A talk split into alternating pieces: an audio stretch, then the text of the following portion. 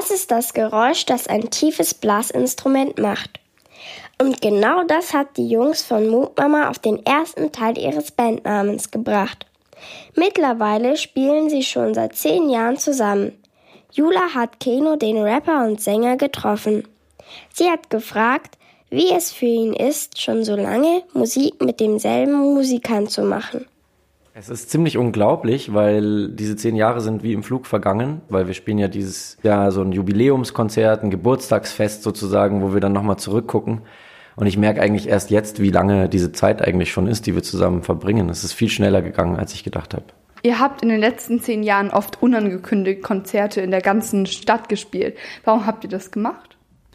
Das war von Anfang an Teil unserer Idee. Wir wollten eine Band sein, die überall spielen kann. Also egal, ob Strom da ist, egal, ob Leute da sind, egal, ob ähm, das Wetter gut ist. Wobei da ist die Einschränkung schon ein bisschen stärker, weil wenn es regnet, dann können wir mit den Instrumenten nicht raus. Aber wir wollten das einfach machen. Wir wollten die Musik nach draußen bringen und nicht darauf warten, dass die Leute zu uns kommen. Jetzt seid ihr viel bekannter und spielt auf großen Festivals und Konzerten. Spielt ihr trotzdem manchmal noch Überraschungskonzerte? Ja, das machen wir auf jeden Fall noch. Wir denken uns dann auch immer wieder irgendwas aus, wie wir das machen können.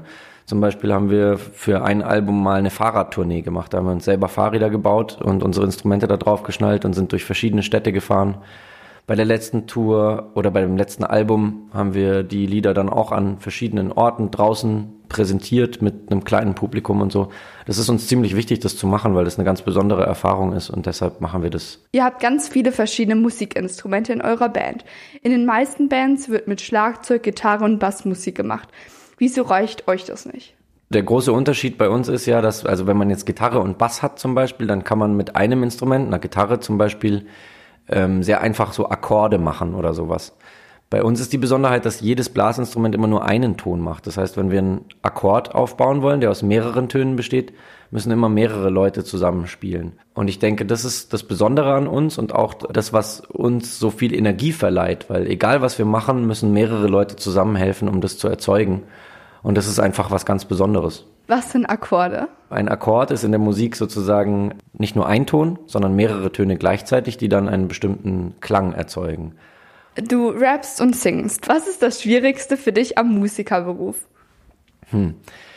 Also ich würde sagen, das Anstrengendste für mich ist, dass wir so viel unterwegs sind. Also wir haben mittlerweile, denke ich, wir sind mindestens 100 Tage im Jahr unterwegs. Also das ist ja eigentlich schon fast ein Drittel und dann macht jeder neben der Band ja auch noch so seine eigenen Sachen und dieses viele Unterwegssein wird mit der Zeit immer anstrengender. Am Anfang fand ich das nur cool, weil es sich so ein bisschen wie Urlaub angefühlt hat und mittlerweile nach zehn Jahren merke ich, wie anstrengend Zugfahren sein kann oder sich in den Flieger setzen und sowas.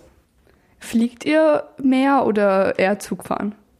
Hauptsächlich Zug und äh, dann haben wir noch einen Tourbus, in dem wir zum Beispiel unterwegs sind, wenn wir auf Festivals sind, in dem können wir alle gemeinsam dann auch schlafen. Das ist wie so ein riesiges Wohnmobil.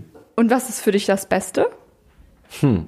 Das Beste ist, dass ich äh, niemanden habe, der mir sagt, was ich machen soll, dass ich aus dem, was ich mir selber ausdenke, ganz, ganz, ganz viel ähm, erzeugen kann. Also es geht los mit einer kleinen Idee und dann kommen ganz viele Leute dazu und ganz viele andere Ideen und irgendwann am Ende kommt ein Riesenergebnis raus. Zum Beispiel ein großes Konzert oder ein ganzes Album oder so und das ist einfach ein tolles Gefühl, dass man sozusagen weiß, man kann sich selber was ausdenken und in den Kopf setzen und selbst wenn es am Ende des Tages vielleicht nicht genau das wird, was man sich ausgedacht hat, kommt was ganz Großes raus, was auch wieder Leute anstecken kann und viele sind dabei und es ist was sehr Gemeinschaftliches.